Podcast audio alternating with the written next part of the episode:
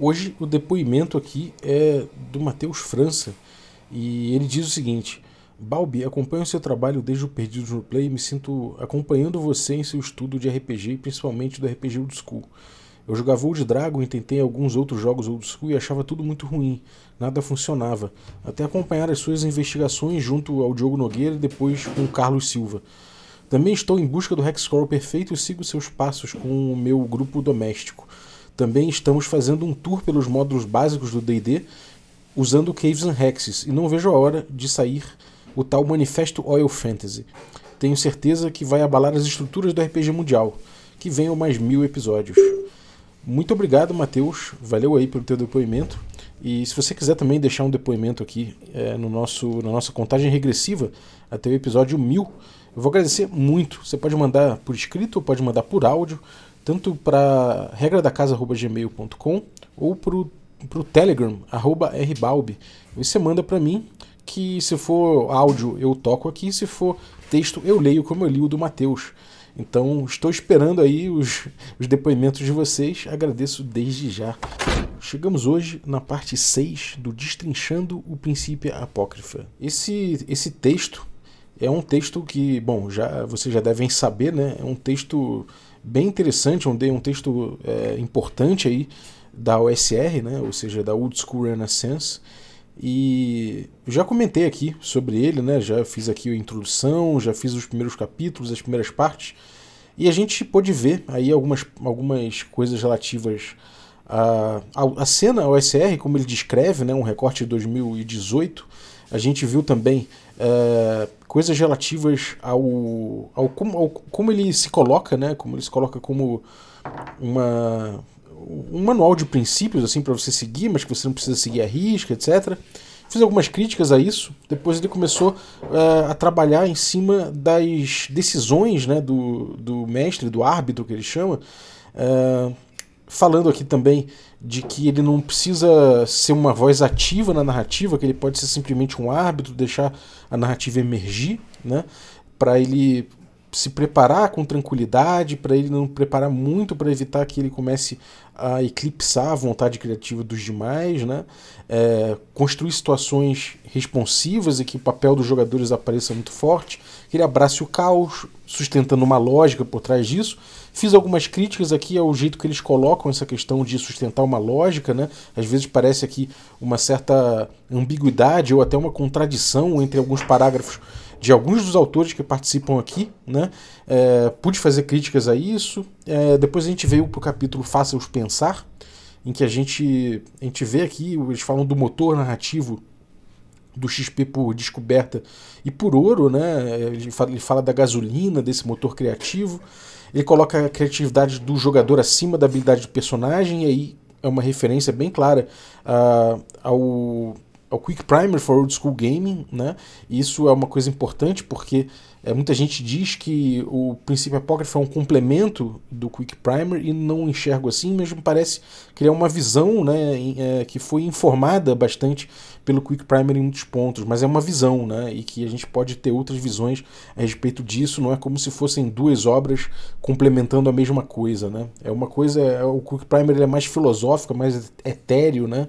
Em muitos casos ele, ele provoca mais reflexões. E esse jogo, o, o o princípio apócrifo é um pouco mais sintético, né? um pouco mais voltado ali para a prática, ainda que tenha esses momentos filosóficos também. É, depois ele fala sobre como recompensar a criatividade dos jogadores, né, de como o diálogo passa pela descrição, né, de, jogadores descreverem como eles fazem, para evitar, inclusive, uh, as rolagens, né, não engajar diretamente com uma mecânica perigosa.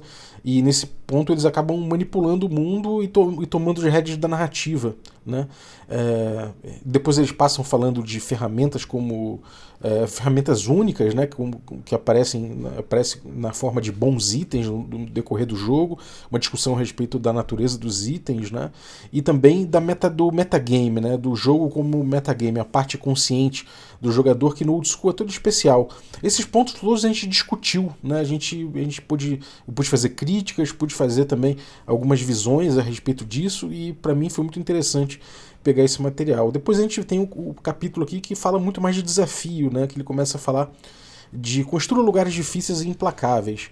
Né? Fala mais do papel do mestre não como árbitro, mas como um participante ali da criação narrativa, nesse ponto como o desafiador. Né?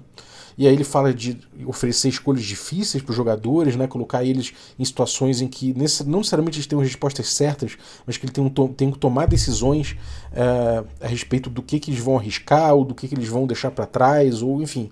É, eu acho que escolhas difíceis é um bom termo para usar aqui e acho uma parte muito importante, né? O tempo todo o mestre ele vai deixar que os jogadores escolham, que os jogadores decidam. A agência é, é uma coisa muito importante dentro do, do RPG Old School e nesse ponto aqui é, eu acho que é vital, né? Realmente eles vão. O papel do mestre é mais apimentar as escolhas do jogador, dos jogadores, né? Depois ele fala sobre subverter as expectativas dos jogadores, né? Uma coisa que a gente vê no manual do DCC, falando sobre monstros e sobre como você pode pegar os tropos muito clássicos muito conhecidos e dar, um, é, dar uma mexida neles ali para para brincar em cima, né, para surpreender os jogadores. Depois ele começa a entrar aqui onde a gente vai começar o nosso episódio, que é o finalzinho desse capítulo e que ele fala o seguinte: crie desafios com múltiplas soluções e desafios sem respostas.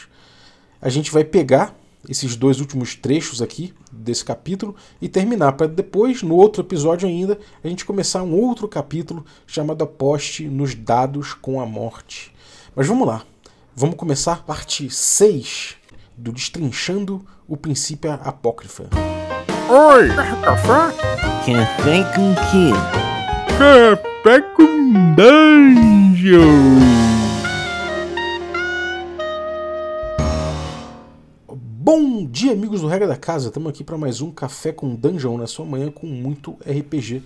Meu nome é Rafael Balbi e hoje eu estou aqui bebendo meu delicioso café Ovelha Negra e pensando numa charada que tenha mais de uma solução, mas que ao mesmo tempo, se eles não chegarem em nenhuma delas, vai ter elementos suficientes para eles bolarem uma inteiramente nova. Que doideira, né? É, isso é uma coisa muito importante no RPG Old School e é bom meditar sobre isso, principalmente bebendo um café gostoso, né? um café sem impurezas industriais, sem esses problemas aí de ranho de catoblepa, de unha de goblin, nada disso. Um café purinho é, agricultura familiar, então você pode ir em ovelhanegracafés.com.br e utilizar o cupom Dungeon Crawl, tudo maiúsculo, que você consegue um abatimento para comprar um café artesanal especial da Ovelha Negra. Se você quiser um cupom ainda melhor, você pode se tornar um assinante do Café com Dungeon a partir de 5 reais. E aí, cara, você participa do grupo de Telegram muito legal, tenho muito orgulho dessa comunidade que debate muito RPG, tem muitos links legais, muitos produtores de conteúdo, uma comunidade muito legal mesmo. Além disso, você recebe conteúdo extra e participa de sorteios dos nossos parceiros. Então, picpay.me barra café com dungeon e considere se tornar um assinante. Mas vamos lá, vamos, vamos voltar à leitura do princípio apócrifa aqui com a parte Crie desafios com múltiplas soluções. Aqui o David Perry escreve o, o primeiro parágrafo falando o seguinte: Evite pontos que afunilam ou impeçam a progressão. Deles, obviamente, alternativas igualmente, mas diferentemente difíceis. Você também pode manter uma opção extra em seu bolso, que os jogadores precisam descobrir. Pode ser obscura, mas aceitável. Talvez seja tão difícil, porém mais benéfica, por exemplo. Aí o exemplo cabe ao, ao Stephen Lumpkin, né, que é um cara que não tinha aparecido até aqui, mas é esse parágrafo aqui acreditado a ele. Ele diz o seguinte: o exemplo dele, né? Há um portão de ferro trancado magicamente, pelo qual os jogadores devem passar. Eu acho que um dos NPCs tem uma chave, e há uma, uma poção de corroer metal escondida na sala 12C. Quando você construir suas aventuras, semeie com desafios para os quais você sabe a resposta. Talvez o jogador personagem tenha uma capacidade central para superar o desafio, ou você colocou a solução em outro lugar para que eles encontrem. Use isso para encorajar os jogadores a mergulhar na ficção e explorar. Se um desafio é fundamental para a construção da aventura, considere colocar algumas soluções. Três é um bom número. Bom, é, eu não gosto muito desse parágrafo do Lampkin, apesar de eu achar que, bom, a ideia geral é essa mesmo, né? Você não vai botar uma, um ponto, né, um, um gargalo, um funil na aventura, um ponto onde todo mundo deve passar por aquele ponto necessariamente e que aquilo ali seja uma solução que seja difícil, que, se, que seja complicado do grupo achar e muitas vezes o grupo vai achar complicado. e quando isso acontece a aventura morre ali. Né? Os jogadores falham, eles não conseguem progredir, você vai se ver obrigado ou a dar muitas pistas para eles continuarem, ou vai ser obrigado a ter um Deus ex machina ali para que eles continuem. O exemplo que ele deu é até um exemplo meio ruim, né? porque ele fala de um portão de ferro trancado magicamente pelo qual os jogadores devem passar. Isso já é horrível, na minha opinião. Né? Um portão só de ferro trancado que os jogadores devem passar. Por que devem? Que aconteceu? Esse planejamento me parece um pouco estranho. Né?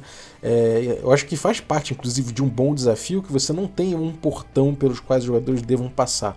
Né? Quando você faz uma dungeon, uma das coisas legais da dungeon é você poder fazer ela circular, você poder fazer ela com vários caminhos possíveis, né? Quem gosta de videogame aí, com um level design né? que seja mais amplo, que tenha opções para você percorrer e não necessariamente afunilando por um ponto só. Se tiver um funil, um ponto específico assim, é porque tem que ser muito. Ele, tem que ser uma proposta dentro disso, tem que ter uma intencionalidade por trás disso.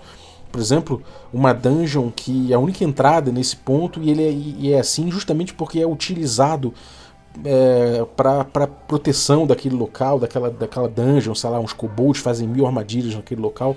Ainda assim é importante que você coloque aí, no caso, né, puxando essa coisa das outras alternativas, que você coloque um caminho muito acidentado, pedregoso, arriscadíssimo de passar, mas que os jogadores de repente conseguem encontrar esse caminho alternativo, é, soterrado e desbloqueá-lo, né, de alguma forma, ou outros caminhos mais perigosos, né, é, ou, enfim, ou perigosos por outros motivos, né? mas que também sejam opções. Né? Então, esse tipo de coisa que vai fazer a aventura não parar, ela está sempre em círculo, ela está sempre girando. Né? E esse tipo de coisa é, é importante no level design.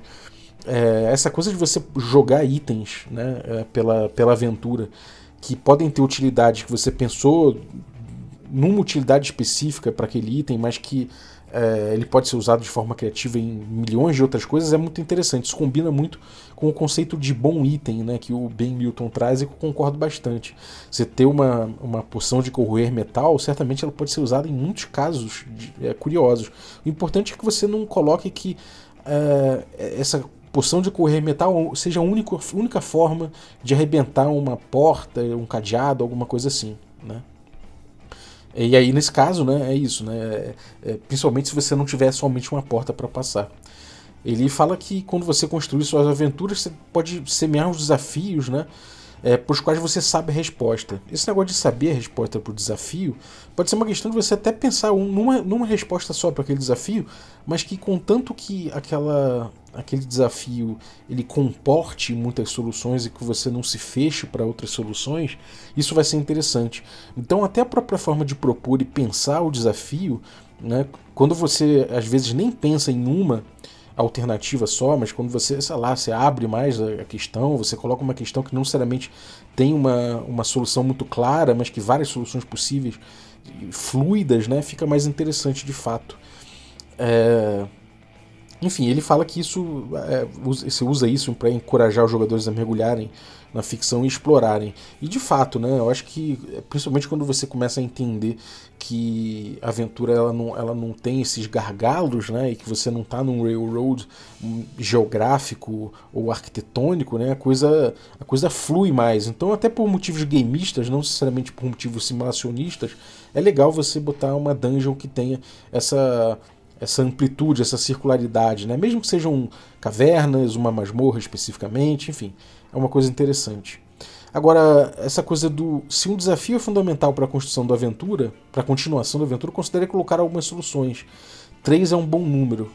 É, mais uma vez aqui, eu digo que um desafio seja fundamental para a continuação da aventura. Eu não acredito muito nisso, né? Eu prefiro, justamente por conta de, desse bloqueio, né, que não haja um, um, um desafio fundamental. Né? Na verdade, você tem uma situação, né? E essa situação que é o desafio como um todo. O grupo pode sair bem, pode sair mal, pode resolver, pode resolver pela metade, pode não resolver, pode ter que fazer escolhas difíceis, né? Você ficar pensando em desafios fundamentais, eu acho que é o, o problema de forma geral que ele traz aqui, né? Então ele repete isso um pouco. É...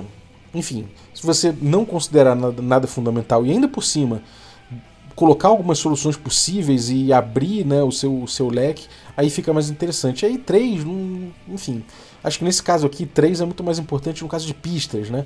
Mas no caso de soluções, três é um bom número para ser meio chutado. Pode ser um, pode ser dois, pode ser uma porrada. O, o mais importante é você construir de uma forma mais aberta, né? na minha opinião. Então, aqui para mim, o Lampkin foi um pouco bola fora na escolha das palavras.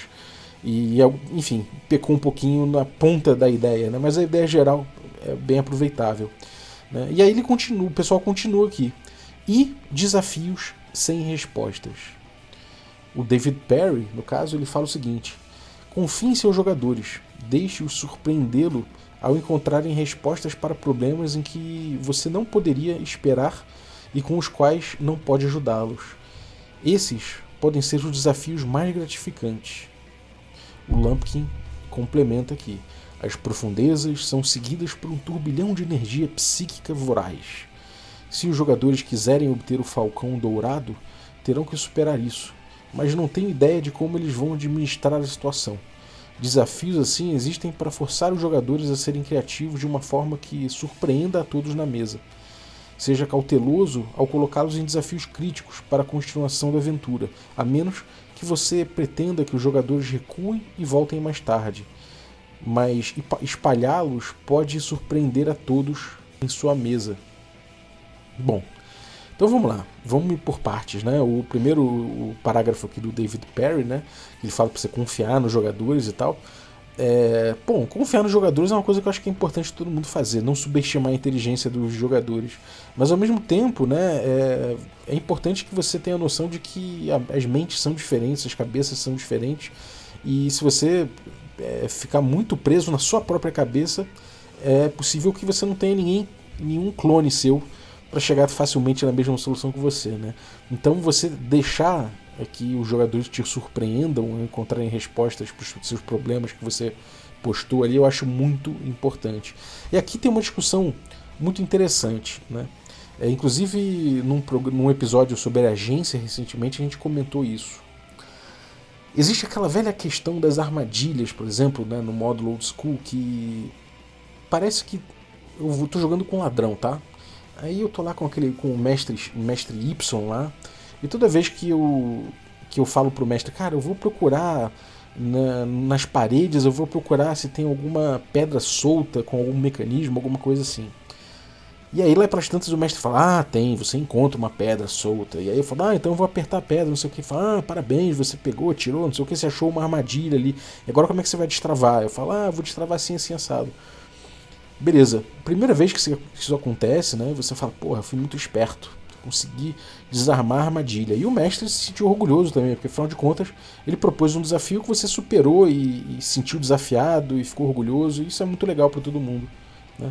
Aí depois você passa mais um tempo, você entra numa outra sala, vê um tesouro, você fala, hum, eu vou dar uma olhada para ver se essa, se essa arca do tesouro aqui, se ela tem uma agulha, alguma coisa assim. Fala, hum, você encontrou ali um, fio puxando que vai soltar, se, se, se, se arrebentar esse fio, solta uma agulha envenenada que vai na tua jugular. E aí o cara fala, porra, então beleza, vou botar uma placa de metal aqui na frente da minha, da, na altura da minha jugular, vou abrir Aí, pô, a agulha bate na, na, placa de metal, cai no chão, não fere ninguém, eu abro, pego o tesouro. Pô, você se sente novamente feliz da vida, né? Afinal de contas, você chegou lá e conseguiu superar um desafio, né? Só que quando isso começa a acontecer o tempo todo, você acaba percebendo que o mestre ele tá, na verdade, aquelas armadilhas não existiam, né? Só passaram a existir a partir do momento que você resolveu investigá-las. Né? Isso não serve só para armadilha, serve para qualquer problema, qualquer situação, né? Se de repente ali você pensa, você percebe que qualquer solução que você desse para um problema seria aceitável, né, isso pode ser legal. E você pode até enganar os jogadores, né? Se você estiver mestrando, você pode até enganar os jogadores de que isso é legal durante um tempo. Mas no fundo, o que acontece, né? Se a gente pegar e fizer uma análise do meta game, né? Do meta jogo, analisar, principalmente você perguntar pelo ponto de vista do mestre e entender o procedimento do mestre, você vai ver que é um desrespeito da agência do jogador, porque no frigir dos ovos, não importa a solução que o jogador desse, o mestre ia falar: parabéns, você desarmou a armadilha. Ou seja, se não importa a decisão do jogador, no fim das contas a decisão dele não teve um impacto real. Né? O que teve impacto, na verdade, foi a decisão do mestre de que qualquer solução do jogador funcionaria. Então, quem está contando essa história, no fim das contas, quem está controlando esse fluxo narrativo é o mestre, não é o jogador. Por mais que o mestre dê nesse ponto a ilusão de que é o jogador que está controlando essa narrativa. Né? Então, também é um pouco dúbia essa questão dos desafios sem resposta. Né? Muita gente fala, ah, eu jogo sem improviso nenhum. Né? E muitas vezes quando você cria um desafio sem, é, quer dizer, com improviso nenhum não, 100% improviso, sem preparação nenhuma, né? E muitas vezes o cara que deixa o desafio para improvisação 100%, né? Muitas vezes ele recorre a essa coisa do jogador. Ele vê o que o jogador traz e aí a partir do que o jogador traz ele vai dando corda até que o jogador resolva e passa a impressão de que tinha alguma coisa ali. E muitas vezes os mestres nem se tocam de que o que eles estão fazendo é que no fundo, né, ele está ele tá pautando o jogo, né, mas ele está achando que está improvisando por isso, está super horizontal o jogo, mas não está. Né? É importante a gente ver essas diferenças porque são minúcias, mas que quando a gente percebe, a gente evita, traz qualidade para o seu jogo. Né? Aqui nesse ponto, eu acho que é importante um desafio bem preparado. Né? Um desafio pode não ter respostas. Né? É, e as respostas dos jogadores podem te surpreender, podem passar por caminhos que você nunca, nunca imaginou. Principalmente se você não, não pensa em resposta nenhuma. Mas você justamente botar um, um problema que não tem a resposta, que talvez seja o melhor dos problemas, né, é um assunto complicado. Né? E eu posso dar um exemplo do que rolou em Pedro Inferno, né, com o Carlinhos, Carlinhos mestrando, que ele botou o grupo numa sinuca de bico. Né? O grupo estava lá, era todo mundo funcionário público de uma cidade que tinha uma economia planificada, né? todo mundo ali podia pegar determinados itens de graça da prefeitura, mas sempre que fosse uma incursão e voltasse com tesouro, eu tinha que dar quase todo o tesouro para a prefeitura também.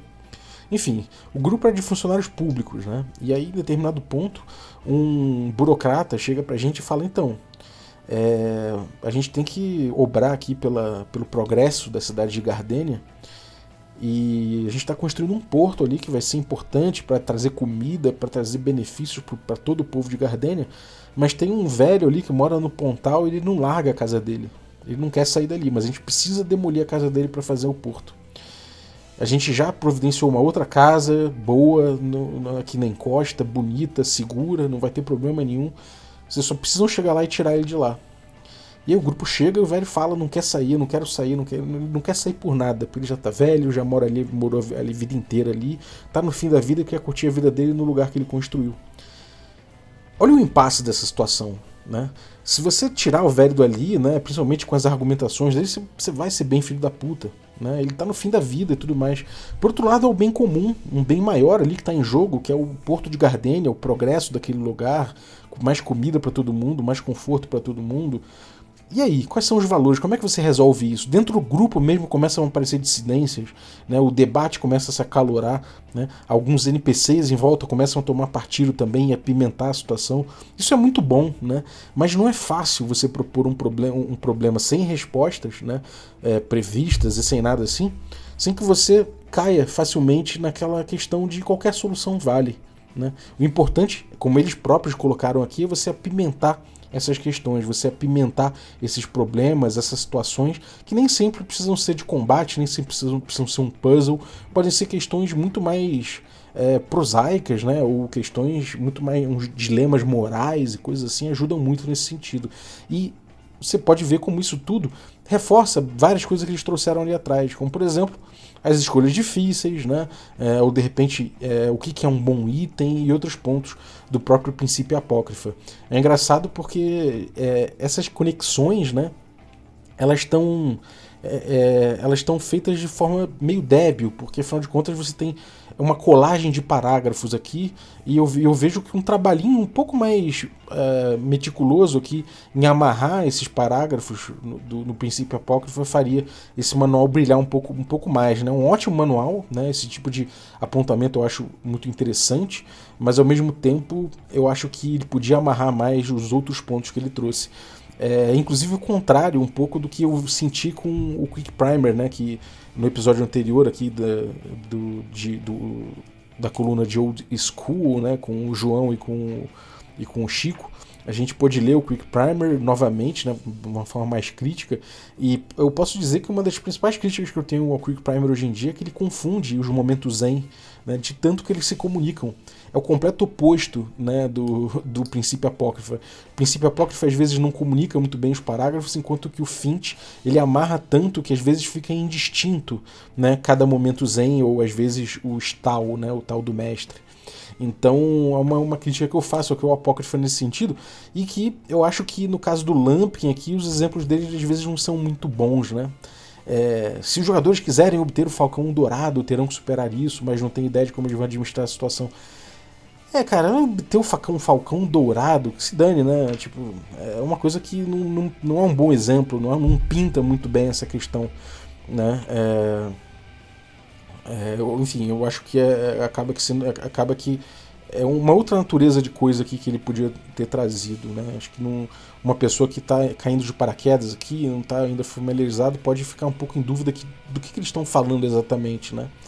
E aí das duas uma, ou a pessoa cai facilmente num, numa dúvida de como propor um problema, né? Ou cabe, cai facilmente na questão, como eu falei, de achar que tudo que o jogador fizer vai valer, porque afinal de contas não tem resposta, então se não tem resposta, qualquer coisa responde, né? Aquele, se não tem remédio, remediado está, logo qualquer resposta dos jogadores vai servir. Nesse ponto a gente cai num problema de agência. Enfim, essas foram as reflexões aqui a respeito desse, desse ponto do Quick Primer. Né? No próximo episódio, né? episódio 8, a gente cai dentro do capítulo seguinte que diz aposte nos dados como morte. Né? E fala de combate mortal mas evitável, é, mantendo os jogadores sob pressão, deixe que os dados matem, mas telegrafe a letalidade. Eu acho que esses pontos aqui também são muito importantes. Eles também dizem a respeito, de forma geral, a construção do desafio, né? É, inclusive é uma a, unidade lógica das coisas aqui eu acho que podia ser diferente né? A gente já viu que tem uma parte falando, falando mais sobre arbitragem outra que começa a falar mais na construção do desafio e poderiam ser melhor amarradas e não separadas por capítulos mas eu acho que vai ser muito importante esse próprio próximo esse próximo capítulo aqui. Talvez é, se, se a outra parte era o coração talvez esse aqui seja o pulmão desse pedaço aqui do, do, do estilo OSR como proposto pelo princípio apócrifa. Então é isso. Muito obrigado você que acompanhou aí eh, essas é, essas essas reflexões aí, né? Muito obrigado pela tua companhia e obrigado também você que torna possível essa aventura, os nossos assinantes. Então, obrigado a todo mundo que apoia o Café com Dungeon, né? Especialmente aí os nossos assinantes Café Expresso, Dentre eles, eu vou agradecer o Henrico de Azevedo. Muito obrigado, Henrico. Agradecer também os nossos assinantes Café com Creme. E aí, dentre eles, eu vou agradecer aí o Brainer Silva, grande Brainer, cara.